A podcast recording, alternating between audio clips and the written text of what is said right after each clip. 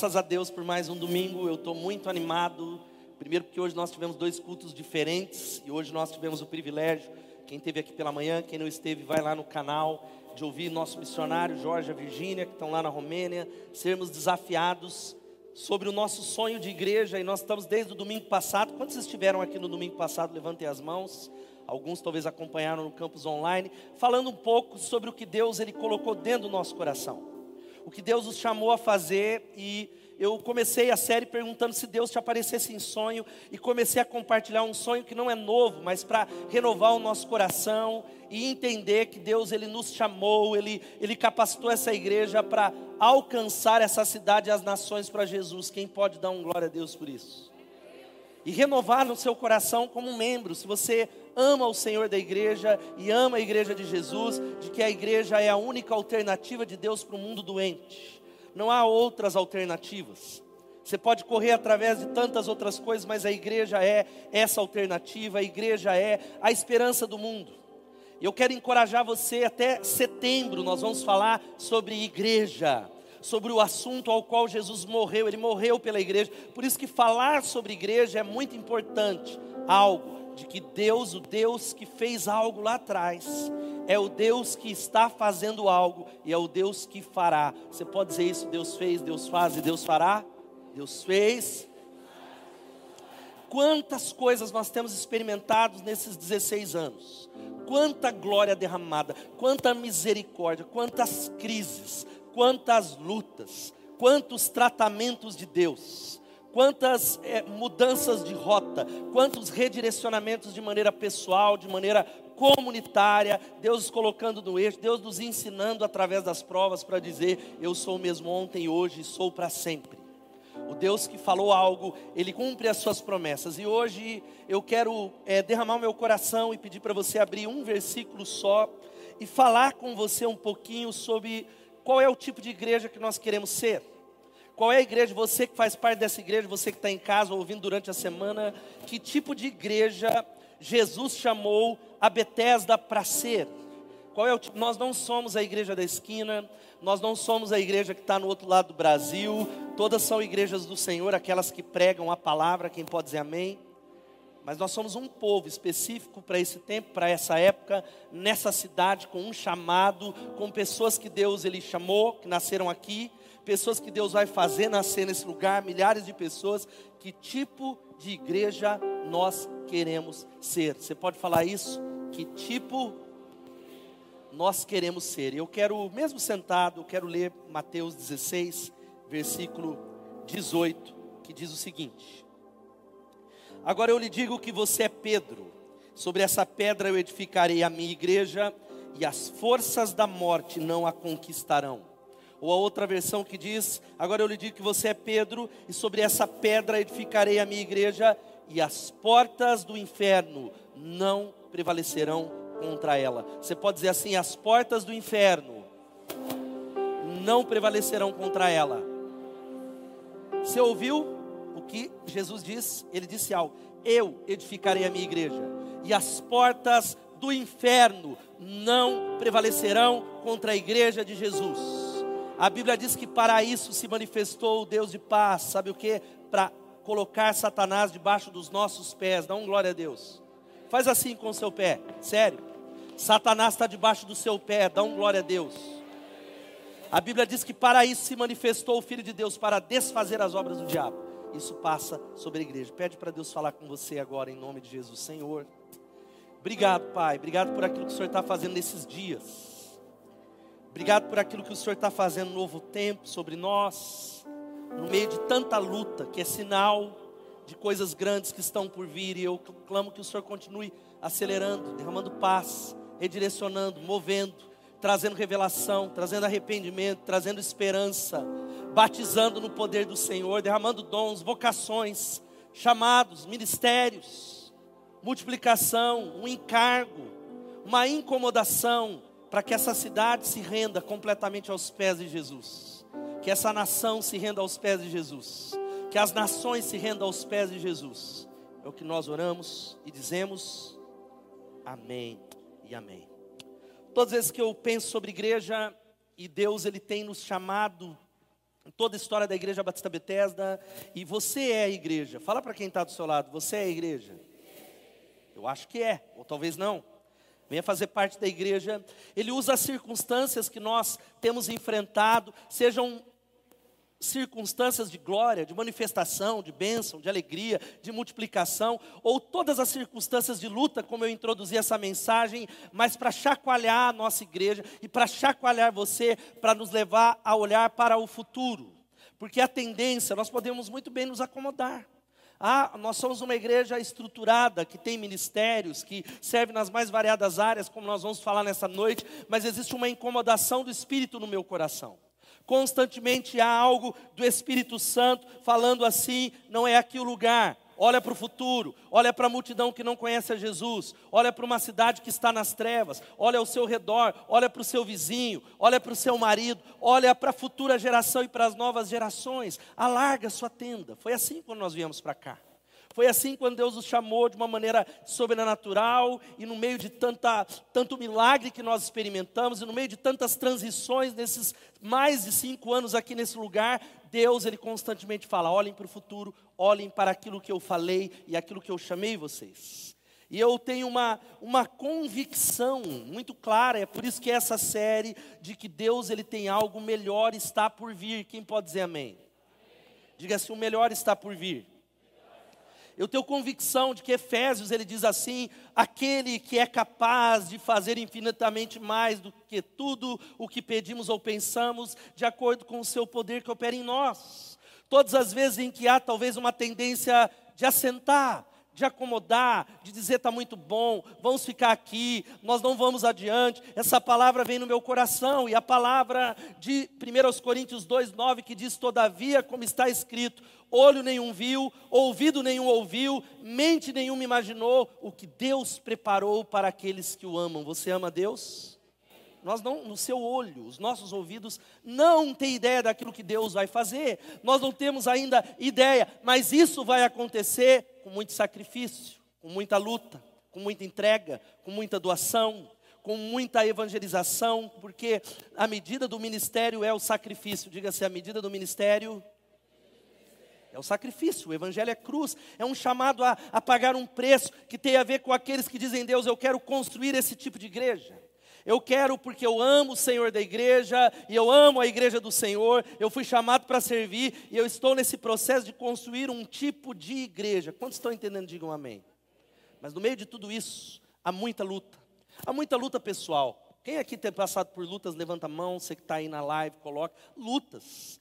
Há momentos e momentos de transição, momentos em que o futuro está se abrindo uma porta de que há um peso muitas vezes sobre a minha vida, há um peso sobre a liderança dessa igreja, há um peso muitas vezes inexplicáveis, há muitas vezes portas que se fecham, há muitas vezes opressões espirituais, e nós vamos para a oração, nós vamos para o joelho, porque essa é apenas, quando isso acontece, uma certeza de que as estruturas do inferno nessa cidade estão sendo abaladas. Quem pode dizer amém? Toda vez que você é, é, passa por uma prova, é o sinal de que Deus já está abalando estruturas no seu redor. Persevere, levante um aleluia, como nós cantamos. E a pergunta é essa: qual é a igreja que você vê daqui a 10 anos? Qual é a igreja? Porque há muitos irmãos, há muitas pessoas que estão paralisadas no passado. Há muitas pessoas que o passado está segurando você sem você perceber. O passado foi o auge da sua vida pessoal, do seu casamento, ou até mesmo dessa igreja de pessoas como eu preguei que estão lá ainda na, no pequeno salão, primeiro salão. Aquela época é que era boa.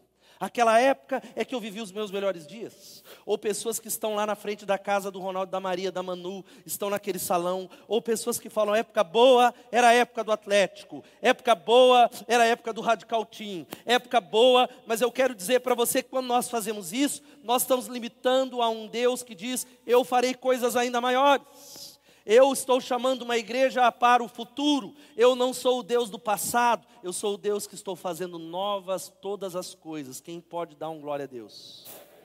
E por isso, essa palavra que eu quero falar com você é que, na medida em que você olha para essa igreja, em que nós estamos construindo, o meu desejo é que você, que é membro dessa igreja, declare algumas coisas. Nós precisamos olhar para Bethesda e dizer algumas coisas que nós somos, ou que nós estamos construindo. Quando você olha para Bethesda, eu queria que você dissesse algumas coisas. Em primeiro lugar, nós somos uma igreja para aqueles que não gostam de igreja. Vamos falar isso?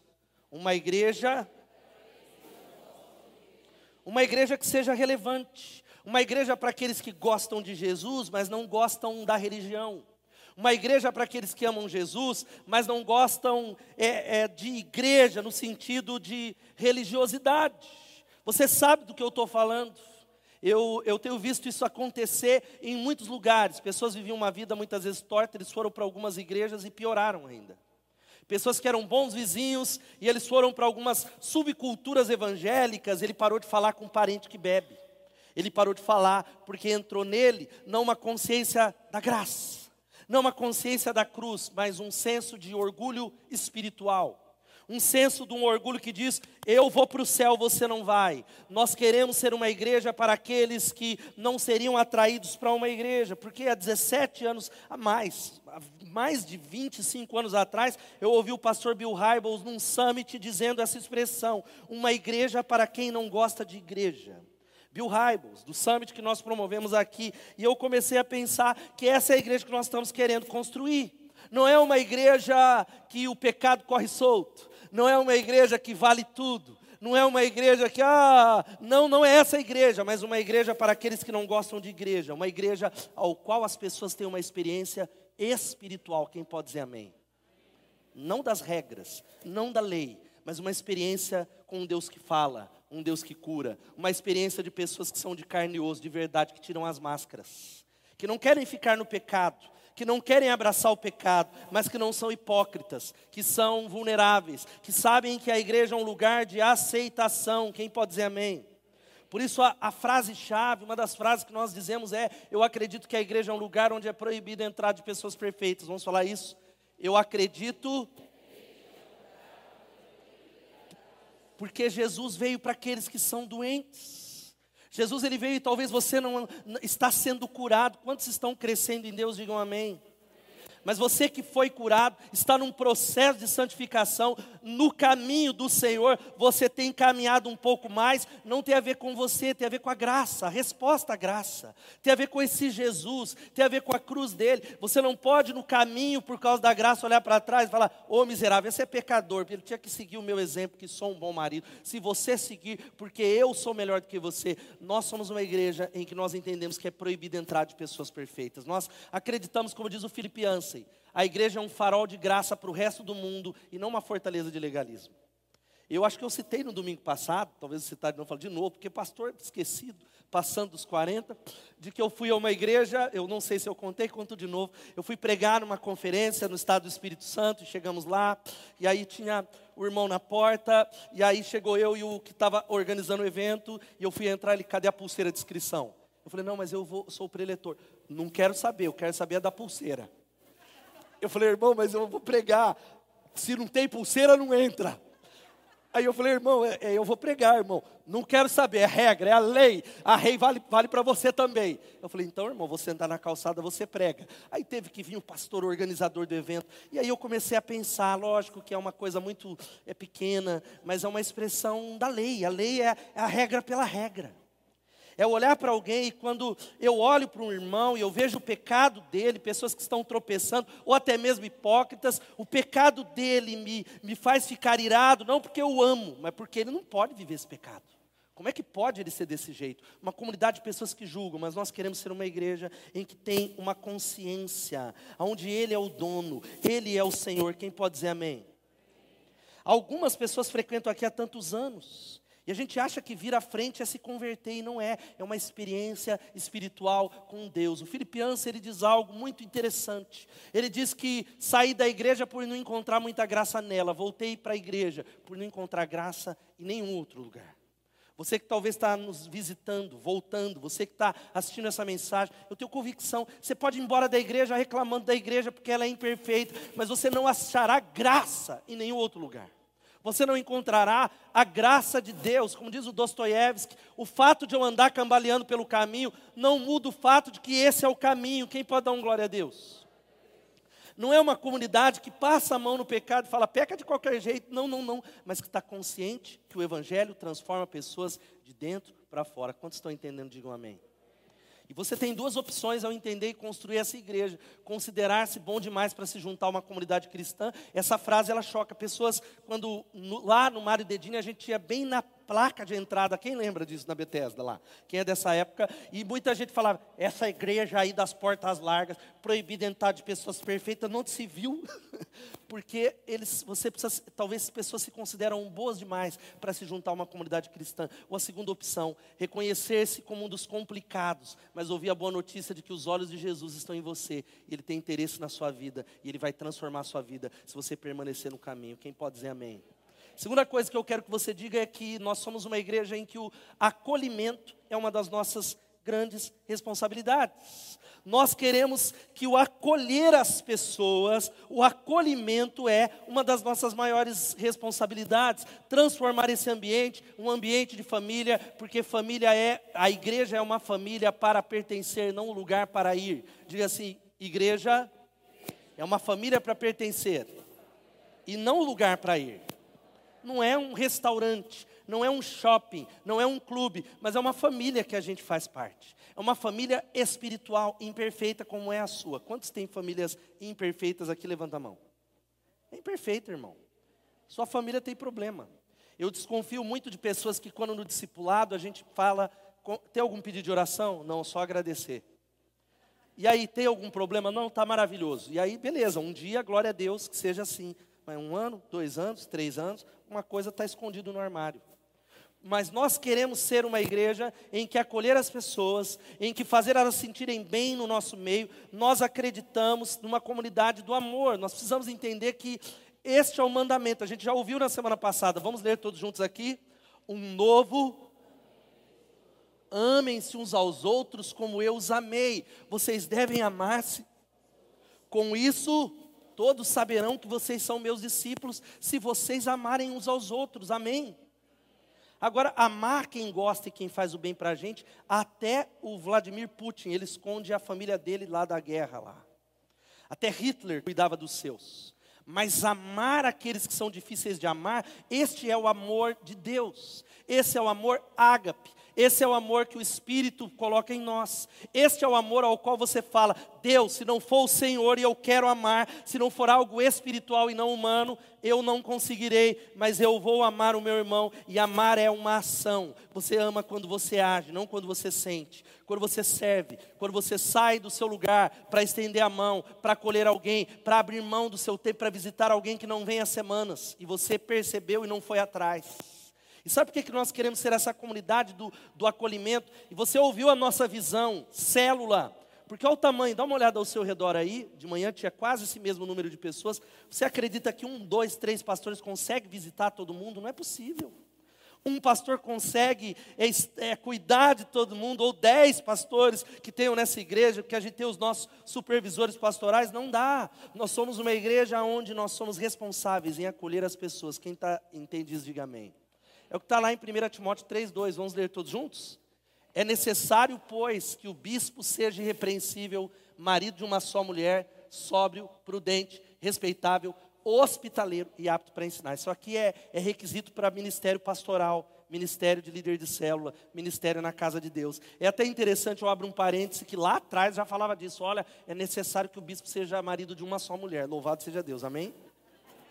Lá atrás, ó, dois mil anos atrás o que tem de divórcio acontecendo, o que tem de pastor divorciando, o que tem de gente que não está entendendo isso. Mas a palavra que eu quero destacar é hospitaleiro. Olha só o que diz Hebreus. Por isso, cadê quem é anfitrião de célula aqui? Levanta a mão, anfitriões de célula. Vamos aplaudir esses irmãos que abriram as suas casas. Bem forte. Abrir a casa é receber uma bênção como Obed-Edom, que hospedou a arca da aliança, a arca da presença, e durante três meses a Bíblia diz que ele prosperou. Abrir a casa tem, ah, mas é trabalhoso, mas é algo que abre porta para a bênção de Deus. Ser hospitaleiro, olha só o que diz Hebreus 13, 12. Vamos ler todos juntos? Não se esqueçam da hospitalidade. Foi praticando-a que, sem o saber, alguns acolheram anjos. Sabe o que eu quero dizer? Acolha as novas pessoas. Convide pessoas para jantar à sua mesa Convide pessoas para tomar café da tarde. Coloque na agenda, coloque como uma prioridade. Receba pessoas na sua célula, receba pessoas aqui.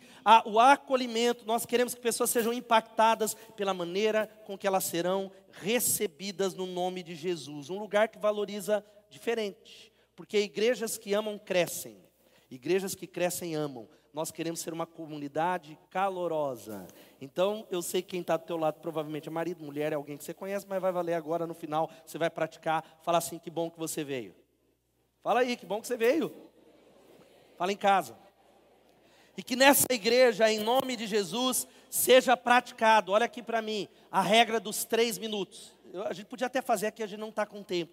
Durante três minutos acabou o culto, você não fala com quem você conhece, você vai falar com alguém que você não conhece. Dizer que bom que você veio, seja bem-vindo. Nós queremos ser uma igreja acolhedora. Terceiro, que eu quero que quando você olhe para essa igreja, você diga assim: nós somos uma igreja que abraça a cidade. Nós somos uma igreja para a cidade. Nós somos uma igreja. Olha aqui para mim, meu irmão, nós somos uma igreja que nós desejamos ser uma igreja. Essa é a vocação da Bethesda que estamos novamente falando, que é uma agência de serviço profético fora das quatro paredes, que olha para situações de injustiça social na nossa cidade e não deixa para discussão direita e esquerda, que está roubando a pauta do evangelho, mas que se levanta para fazer justiça no nome de Jesus. Que é uma influência, influência é ser uma voz para aqueles que não têm voz. Dá uma olhada nas comunidades, ou talvez até vizinhos, que não têm acesso, idosos, deficientes, muitas vezes mentais e pessoas que não têm voz. Deus ele chama você e a sua célula para ser uma influência, ser uma voz para ele, ser uma voz que quebra as algemas, que quebra o jugo, que alimenta aquele que é faminto, que muda a nossa cidade. Quantos estão entendendo? Diga glória a Deus. Uma igreja que ora pela cidade, que ora pelos seus governantes. Você sabia que uma das maiores tarefas da igreja é orar pelos governantes? Você já orou pelos governantes hoje? Timóteo, abra lá, não está aqui no texto, eu queria que você abrisse a Bíblia. Às vezes a gente esquece. É tanto buraco na rua que a gente esquece. É tanto buraco que a gente fala esse prefeito. Ah, mas se eu pegar aquele vereador. Ah, porque esse governador. É óbvio, nós precisamos, a justiça implica em bradar, em não se acomodar, em protestar, em ir para as redes sociais. Quem pode dizer amém? Em votar certo, porque votar mal mata. Você pode falar isso, votar mal mata? Deixa eu abrir um parêntese aqui. Esse púlpito, um dia um irmão me falou, pastor, você precisa falar de A ou B, você precisa falar do que está acontecendo. Eu falei, mas é o que eu estou fazendo, pregando o evangelho, que é o evangelho que muda. Se o povo de Deus viveu o evangelho, agora muitas vezes nós estamos na, na questão só presidente, quem vai, quem não vai, irmão. Você precisa saber em quem você vai votar para deputado federal e estadual. Você precisa entender que é ali que as leis são sancionadas. E aí a gente fica, ah, eu voto, aleluia, e glória a Deus, amém por isso. Mas você precisa saber, e nós precisamos orar. Timóteo vai dizendo, abra sua Bíblia em 1 Timóteo, se puder procurar aí, Daniel. 1 Timóteo, capítulo 2, versículo 1 e 2. Posta para a gente, depois você volta o meu PowerPoint, vou esperar ele colocar. Eu queria que você lesse isso, que diz assim. Abriu aí, achou amém? Aleluia. Pede socorro. Diz assim: em primeiro, vamos ler todos nós?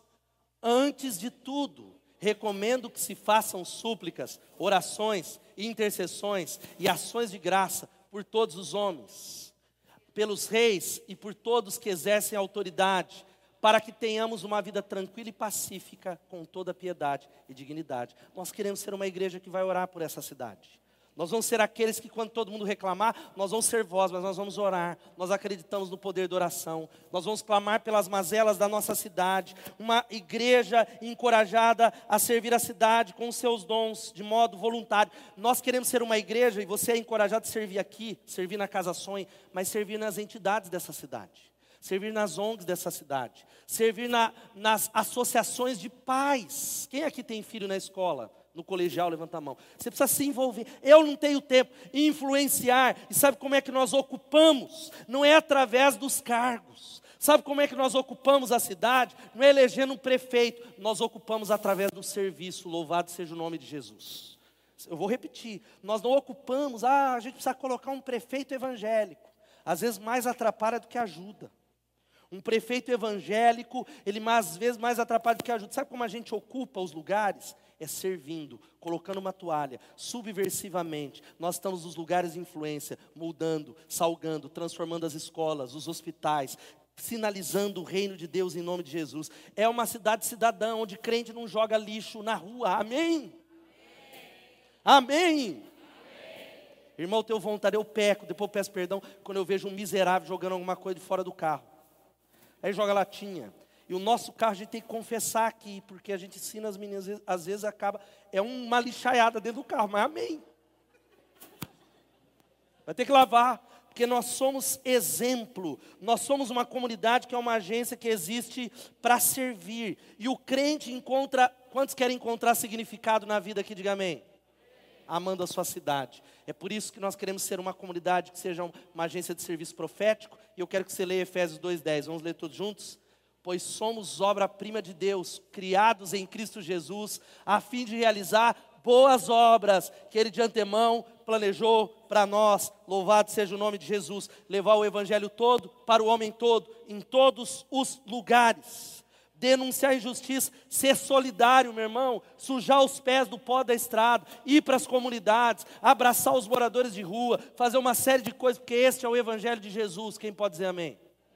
É olhar para aqueles que estão no sinaleiro, pode aplaudir o Senhor, as crianças que estão lá, e ao invés de olhar e dizer, prefeitura, prefeitura, entender que a visão que Deus nos deu, a toalha no lugar do cetro, os espinhos no lugar da coroa e a cruz no lugar do trono, esse é o seu chamado, esse é o chamado da Betesda. Por isso que a gente tem a, a casa sonho. É por isso que nós temos lá irmãos da igreja liderando o projeto Hug. É por isso que nós queremos estender a nossa ação e eu quero profetizar uma casa sonho em cada região dessa cidade para a glória de Deus nos anos que virão. Servindo, partilhando, alfabetizando, sinalizando o reino. Eu quero que você diga isso comigo. Vamos falar juntos isso aqui? Eu quero fazer diferença no meu mundo ter um compromisso com a promoção da paz e da solidariedade, espiritualidade é se colocar a serviço do reino de Deus. É isso, seu compromisso em nome de Jesus. A quarta coisa que eu quero que você diga é essa: nós somos uma igreja missionária e missional. Vamos falar isso? Somos uma igreja. Não vou falar muito sobre isso, que a mensagem da manhã foi sobre isso, mas eu acrescentei um novo termo missional aí porque nós somos missionários e vamos enviar pessoas para todas as nações, porque há 1 bilhão e 700 milhões de pessoas em todo o mundo que nunca ouviram o nome Jesus. Nunca ouviram o nome, diga Jesus. Diga esse nome, diga Jesus. Aplauda esse nome poderoso. Existe 1 bilhão e 200 milhões que nunca ouviram o nome Jesus. Há 33 milhões de deuses na Índia. Há 5 mil povos não alcançados, que nunca pronunciaram o nome de Jesus. Há 2.700 línguas onde nunca foi escrito um versículo bíblico onde a Bíblia não pode chegar, aonde aplicativos são é, impedidos pelos governos comunistas e outros governos ditatoriais. Há 102 aldeias sem presença evangélicas. Dos cerca de 250 milhões de surdos no mundo, somente 2% tiveram uma experiência com Jesus. A cada sete segundos, presta atenção, uma criança morre de fome no mundo. Você já parou para pensar? A cada sete segundos, apenas 1% dos alemães talvez a maior economia da União Europeia, acredita na Bíblia. Nós acreditamos, nós somos uma igreja missionária, mas missional. Sabe o que é missional? Nós mandamos pessoas para todas as nações, mas entendemos que você também é um missionário onde você está. Talvez você não vai para a Romênia, mas você vai para o hospital, você vai para a empresa, você atravessa a rua, você atravessa a sala de aula e prega o Evangelho de Jesus. Quem pode dizer amém? Porque uma igreja que tem uma visão e um, coração voltado para as nações, mas que evangeliza. Porque um crente que não evangeliza se fossiliza. Uma igreja que não evangeliza se fossiliza. Sabe por que, você está frio? Pode ser o pecado. Sabe por que você está frio? Você pode estar tá com o coração em um ídolo. O ídolo pode ser o marido, a mulher, o conforto ou o trabalho. Trabalha muito, irmão, amém? Mas o trabalho pode ser um ídolo. A igreja pode ser um ídolo que toma o lugar do reino, que toma o lugar da igreja, que toma o lugar de Deus, do propósito da vontade dele para você. Mas eu quero dizer para você que talvez a razão seja que você não evangeliza. Quem não evangeliza se fossiliza. E como diz o Charles Spurgeon, ou Spurgeon, como diz o João, cada cristão ou é um missionário, não é o João não, é um outro irmão ou irmã que eu não vou falar. Ou cada cristão ou é um missionário ou é um impostor. Quantos estão entendendo nessa noite? Digam amém. Amém? A quinta coisa que eu quero que você fale é isso. Nós somos uma igreja em que todas as ações sejam dirigidas pelo Espírito Santo de Deus. Louvado seja o nome dele. Eu quero viver algo novo. Amém? Canta aí, canta aí, alguém puxa aí no meio, que vai sair da transição. Eu quero viver algo novo. Puxa aí, canta aí, Mari. De novo, fazendo todo medo desaparecer. Cante isso. Diga ao Senhor: Eu quero, eu quero viver algo novo. Faz meu coração.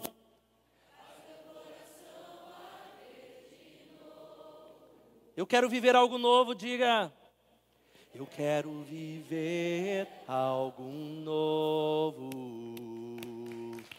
Novo no Espírito Santo. O Espírito Santo não é algo, ele é alguém. O Espírito Santo não é a força de Deus, ele é a terceira pessoa da Trindade que habita em você. O Espírito Santo é aquele que ativa os dons. O Espírito Santo é quem manda nessa igreja. O Espírito Santo é quem fala. Seja cheio com o Espírito Santo. Não se embriaguem com vinho ou com cerveja. O que tem crente pingaiada tem que ser quebrado em nome de Jesus. Sinceramente, eu me escandalizo, eu sou pastor dessa igreja. Se você é minha ovelha, me veja como um pai espiritual, pode doer. Tem crente que posta mais foto de cerveja do que da Bíblia. Tem crente que posta mais foto de bebida do que um versículo bíblico. Não se embriaguem com vinho, porque ele os levará ao descontrole. Em vez disso, encham-se com o Espírito Santo de Deus. Vem Espírito Santo, louvado seja o nome de Jesus. E se é uma igreja que é dirigida pelo Espírito, o Espírito tem dirigido essa igreja mas a velocidade tem a ver na medida que nós queremos responder, e você é parte disso. Eu ouço como líder o que Deus tem falado, a liderança ouve, mas muitas vezes o diabo vai querer intercorrer e fazer você ficar parado, porque você é parte do corpo, fazer muitas vezes você impedir a sua célula de ir, sua família de ir, porque você não está andando no Espírito, e a velocidade em que nós vamos alcançar a cidade diminui, você precisa ser cheio do Espírito Santo. E ser cheio tem a ver com a oração. Eu acredito que a oração é uma das nossas principais tarefas no mundo, porque é uma igreja que vai viver um avivamento. Quem pode dizer amém? Que vai pregar o Evangelho. Nós vamos pregar contra o pecado, irmão. O Evangelho é cruz. Ah, existe prosperidade na Bíblia, mas é uma parte. Nós não pregamos o Evangelho da prosperidade, que é uma antecipação escatológica, que está gerando uma multidão de crentes infantis uma multidão de crentes egoístas, uma multidão de crentes que não servem, uma multidão de crentes que querem usar a Deus e não amam a Deus. Acham que Deus é o gênio da lâmpada, que em sete semanas ele vai fazer a sua vontade. Esse não é o evangelho bíblico. O evangelho bíblico é que Deus quer prosperar você para a glória dele, para que você abençoe outras pessoas para que você sirva outras pessoas, para que você não viva para si mesmo. Esse é o versículo um dos principais da nossa igreja. Vamos falar todos juntos? Clama a mim e eu responderei, e lhe direi coisas grandiosas e insondáveis que você não conhece. Volta para o altar de oração, meu irmão. Acorda nas madrugadas. Ministério de intercessão tem se consagrado, orado, a igreja tem clamado. Ele falou: clama a mim. A parte disso é clamar. Clamar é, sabe o que é clamar? É grito da alma. O original no hebraico, o clamor é um grito de socorro. Grita de socorro. Às vezes a gente ora assim, amém, Deus. Abençoa meu, meu irmão que está indo para o inferno. Tira ele de lá. Meu filho está nas drogas, Jesus ouve. É clamor, gente. É clamor. E ele diz: clama a mim, eu responderei. E vou anunciar coisas grandes e poderosas que não sabes. A igreja primitiva diz que todos estavam cheios de temor. Temor, temor de Deus, irmão. Tenha temor de Deus. Amém. Temor é dizer assim: Deus está aqui. Então eu estou aqui, eu me rendo a Ele. Eu não vou jamais num culto por temor ficar no WhatsApp, porque eu tenho temor de Deus. Eu não vou deixar de talvez de da ceia ou de obedecer ou de perdoar, porque eu temo a Deus. Temor não é medo, é, é algo que tem a ver com mistério tremendo num Deus que nos ama, mas Ele é Deus. Todos estavam cheios de temor e por isso Muitas maravilhas e sinais eram feitos pelos apóstolos. Deus está curando pessoas. Eu quero profetizar, eu creio que muitos sinais e maravilhas vão ser feitos lá na sua célula, no nome de Jesus. Mas recupera o temor de Deus. Tenha temor em falar das pessoas. Tenha temor em criticar e falar algo, e ser maledicente, em ser murmurador. Não fira o corpo de Cristo. Engula e vá na oração. Nós precisamos recuperar o temor, sendo cheios do Espírito Santo, porque Betesda quer dizer casa da cura, casa da misericórdia. E nós queremos ser algo, casa da presença do Senhor. Dá um glória a Deus. Casa da presença, aleluia. Chegando, Evinho já sobe aqui, era no, no a gente tem 25 pontos, está no sexto, brincadeira. O sexto, nós queremos ser uma igreja que treina as pessoas e as leva ao crescimento. Vamos falar isso? Uma igreja. Vamos falar mais uma vez? Meu irmão, seja bem-vindo, continue investigando, mas nós não queremos uma multidão, nós não queremos uma grande creche espiritual. Nós queremos que a creche seja sempre grande, porque constantemente a gente vai ganhar pessoas novas. E bebê faz besteira. Bebê, quem tem criança em casa aí? Quem tem? Quem já, criança já fez algo que você falou, meu Deus, se eu tomar cuidado, ele quebra a televisão, ele enfia o dedo na tomada, ele pula, ele cai na piscina. E às vezes tem novos convertidos, gente, pastor, o novo convertido está pecando nessa igreja. Calma, bebê, as crianças vão crescer. Mas nós queremos, nós não queremos edificar uma igreja de criança. Nós não queremos edificar uma igreja de gente dependente. Ai, porque o pastor não me visitou. Ah, não, nós queremos que seja levado à maturidade em Cristo. Quem pode dar um glória a Deus por isso? É o que está em Efésios. E ele designou alguns para apóstolos, outros para profetas, outros para evangelistas e outros para pastores e mestres. Vamos ler o que está em negrito? Com o fim de preparar os santos para a obra do ministério. Esse é o papel pastoral. É preparar a fim de que o corpo de Cristo seja edificado, para que o corpo de Cristo seja edificado até que todos alcancemos a unidade da fé e do conhecimento do Filho de Deus e cheguemos à maturidade, atingindo a medida da plenitude de Cristo. Sabe qual é o objetivo? Que todos nós venhamos aparecer com Jesus. A gente olhar para essa igreja e falar, quem nessa igreja parece mais com Jesus? E todo mundo falar, é uma briga boa, porque é muita gente que parece com Jesus. É muita gente buscando a santidade, não é gente perfeita. Uma igreja madura integralmente, emocionalmente e na palavra, de gente sarada, de gente sã, de gente que entende que a vida cristã é uma corrida de maratona, não é corrida de 100 metros rasos.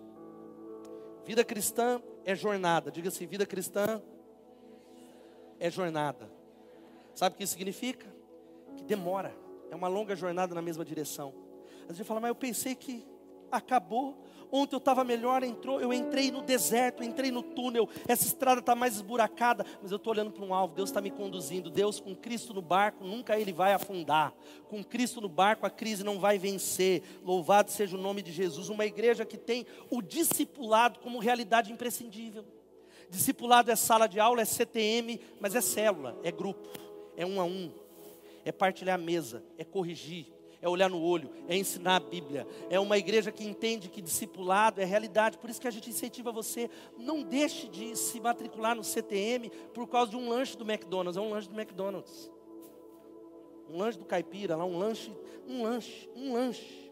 Quantos comeram um lanche no último mês? Levanta a mão. Um lanche. O povo está bem, está bem fitness essa igreja aqui, viu, Muriel? O povo não comeu lanche aqui. Quem comeu pizza ou lanche, qualquer coisa, levanta a mão. Todo mundo sei lá o que, camarão, comida japonesa, aí é mais caro. Aí dá para pagar 3 CTM. Mais 4 CTM. Não deixa, porque ah, eu não tenho tempo. Invista no seu crescimento. Você é responsável pelo seu crescimento. Existe uma responsabilidade que Deus deu a você. Não jogue para as outras pessoas aquilo que você é responsável. Só você pode fazer algumas coisas para você. Eu preguei muitas vezes isso. 5, 95% das coisas que você faz, qualquer um pode fazer. Pregar aqui tem um monte de gente que prega melhor do que eu. Brinquei com a Manu ali. Falei, Manu, ah, pastor, pastor, o povo que falou hoje cedo, estou meio nervoso. Falei, vocês falam melhor que eu. Tem coisas que eu faço que todo mundo pode fazer. Mas existem algumas coisas que ninguém pode fazer por mim. Só eu posso ser esposo para Elu. Só eu posso ser pai para as minhas filhas. Só eu, lá vou eu de novo com essa coisa que me acusa, posso malhar o meu corpo. e só eu posso crescer espiritualmente. Amém? E aí o CTM é o trilho, irmão. Movimento de crescimento. Não é só isso. Se envolva. Você que está chegando agora, que, ah, mas não quero ser batizado. Mas vai lá, estuda. vai conhecer, vai ler a Bíblia. Você que vai para o Cresça 1, Cresça 2, lidere 1, lidere 2, lidere 3, vai para os avançados. Tem crente nessa igreja que quem está mais de 10 anos aqui, levanta a mão, mais de 10 anos nessa igreja. Espero que não seja você. O cara parou no Descubra, ficou lá, lá tá, ele está aqui, ó, 10 anos aqui. Ah, eu fiz lá, batizei, estou lá. Cresça, uma igreja que cresce, testemunho, integração, maturidade e reprodução. Penúltima coisa, sabe o que nós queremos ser? Uma igreja que avança com criatividade e iniciativa. Vamos falar isso? Uma igreja que avança com criatividade e iniciativa. O Espírito Santo que nós falamos, a Bíblia diz em Gênesis capítulo 1, a terra era sem forma e vazia. Gênesis capítulo 1, versículo 2. A terra era sem forma e vazia, e o Espírito se movia na face das águas. O Espírito Santo, a terra era sem forma e vazia. A palavra diz, e disse Deus. Deus cria a partir do nada. É a palavra Bereshit Bará. É o Deus criativo. A criatividade vem dele. Louvado seja o nome de Jesus. Dá um amém aí, irmão. Eu não sou criativo precisa levantar a mão.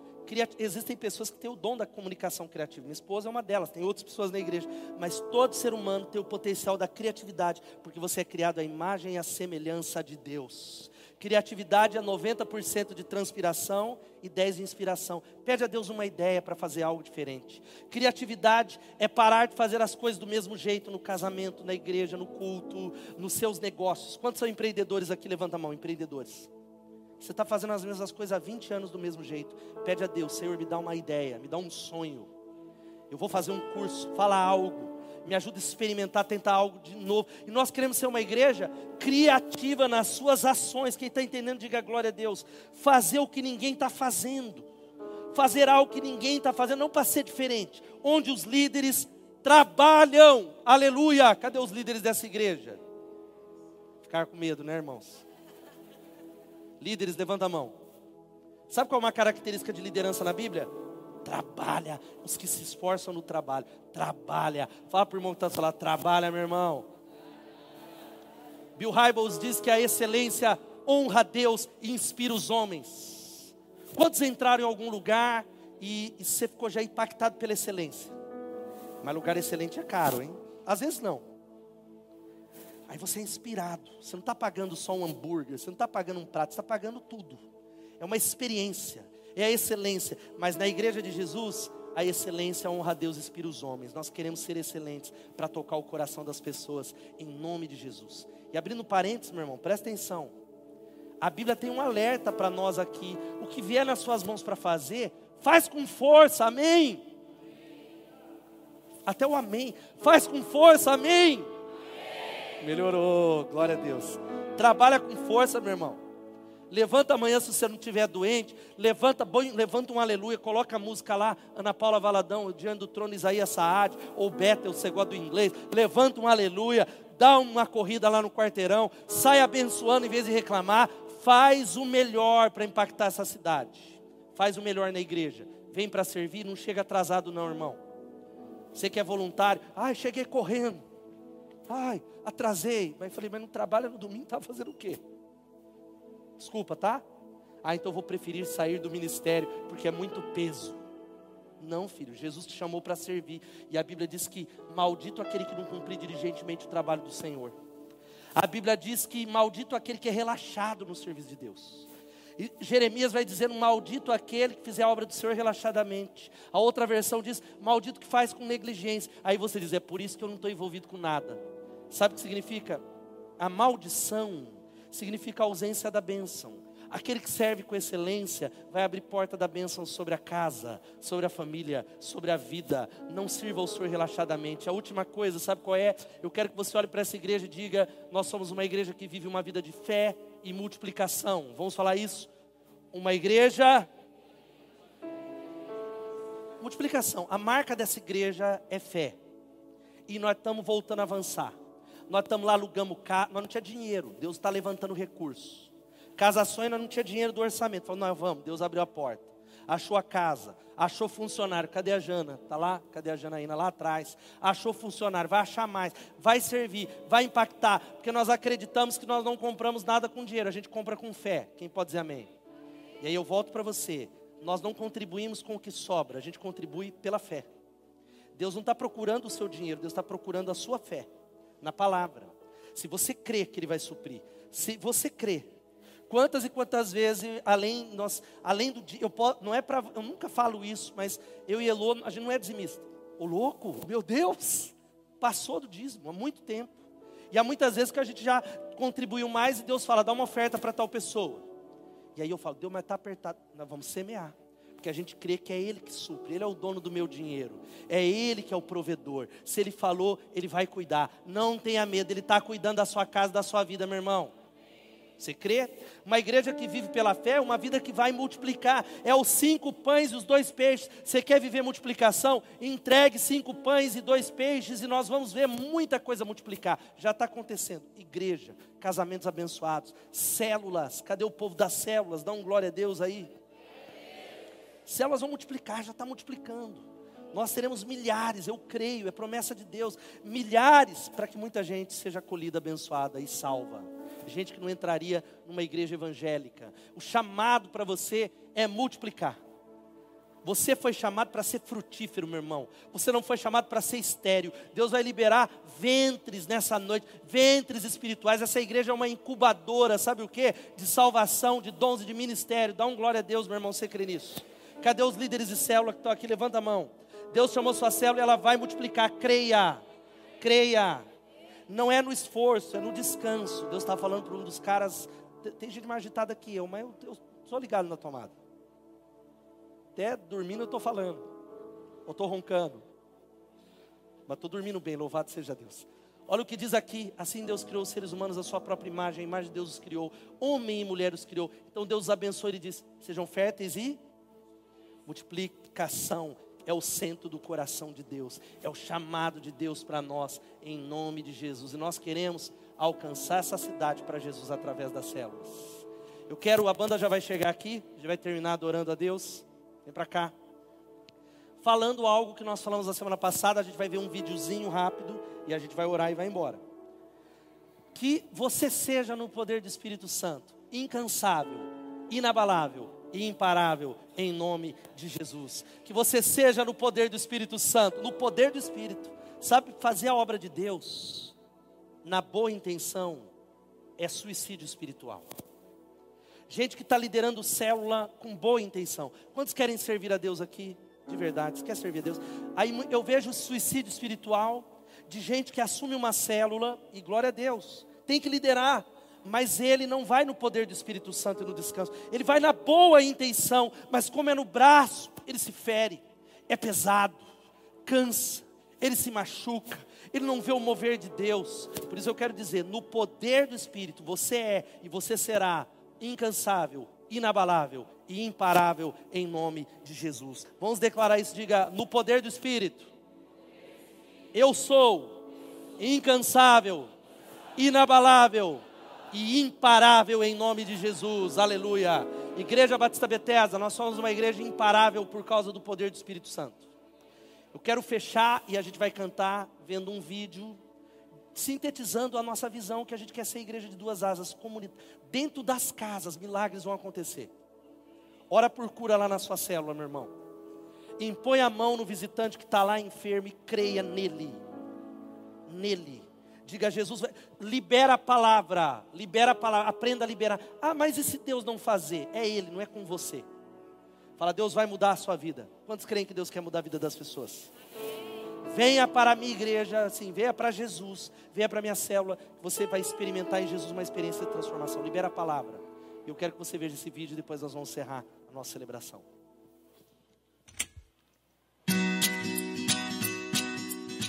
Não é célula. Como você sabe, a nossa visão é celular. Mas o que isso significa? Significa que caminhamos em duas asas: as grandes celebrações no templo da igreja aos domingos e as pequenas reuniões nas casas durante a semana. A célula deve ter um horário e lugar fixo para acontecer, para que os nossos visitantes sempre saibam onde nos encontrar se tornando assim um ambiente ideal para que a jornada cristã seja feita de forma coletiva, compartilhando a vida de Cristo através dos relacionamentos. A célula também não é para ser longa, onde todos ficam cansados, desinteressados. A célula é um lugar de amor, transparência e desafio, que nos impulsiona a viver a vida abundante de Deus.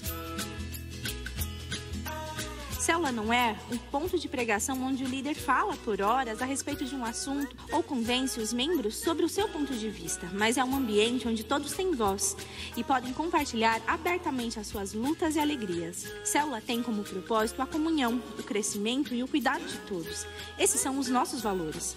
Por isso, queremos você participando de uma célula, compartilhando mais da vida de Cristo com a gente, crescendo em relacionamento, e interagindo com seu líder. Porque quando ouvimos, aprendemos e quando falamos, crescemos.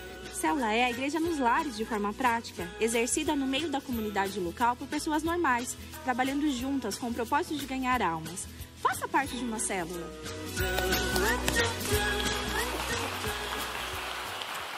Fica de pé no seu lugar. Queria orar com você e a gente vai embora depois dessa canção, mas nós não podemos ir embora sem dar uma resposta para Deus dizer amém, falar gostei da palavra, não muda, o que muda é a resposta. Toda palavra de Deus requer de você algum tipo de resposta para Deus. E se você é alguém que diz assim, eu entendi essa palavra, este é o tipo de igreja que eu estou sonhando, eu quero me comprometer de alguma maneira. Talvez você nem sabe, é pequena a sua contribuição, mas você diz: eu, eu quero me aliançar, porque eu sou parte, eu quero fazer parte dessa visão para construir esse tipo de igreja que vai mudar a vida de pessoas, não só nessa cidade. Eu estou dizendo sim, se você ama o Senhor da igreja e a igreja do Senhor, enquanto nós cantamos, você vai sair do seu lugar dizendo: Eu estou comprometido com essa visão, ou eu estou renovando. Talvez isso apagou no teu coração durante muito tempo. Talvez você é alguém que serviu com tanto amor muitos anos. Você está dizendo: Eu estou voltando, eu vou sonhar de novo. Eu estou dizendo: Eis-me aqui, Senhor. Enquanto nós cantamos essa canção, você vai poder fazer isso. Vamos cantar e dar uma resposta para Deus. Deus está te chamando, sai do seu lugar e venha.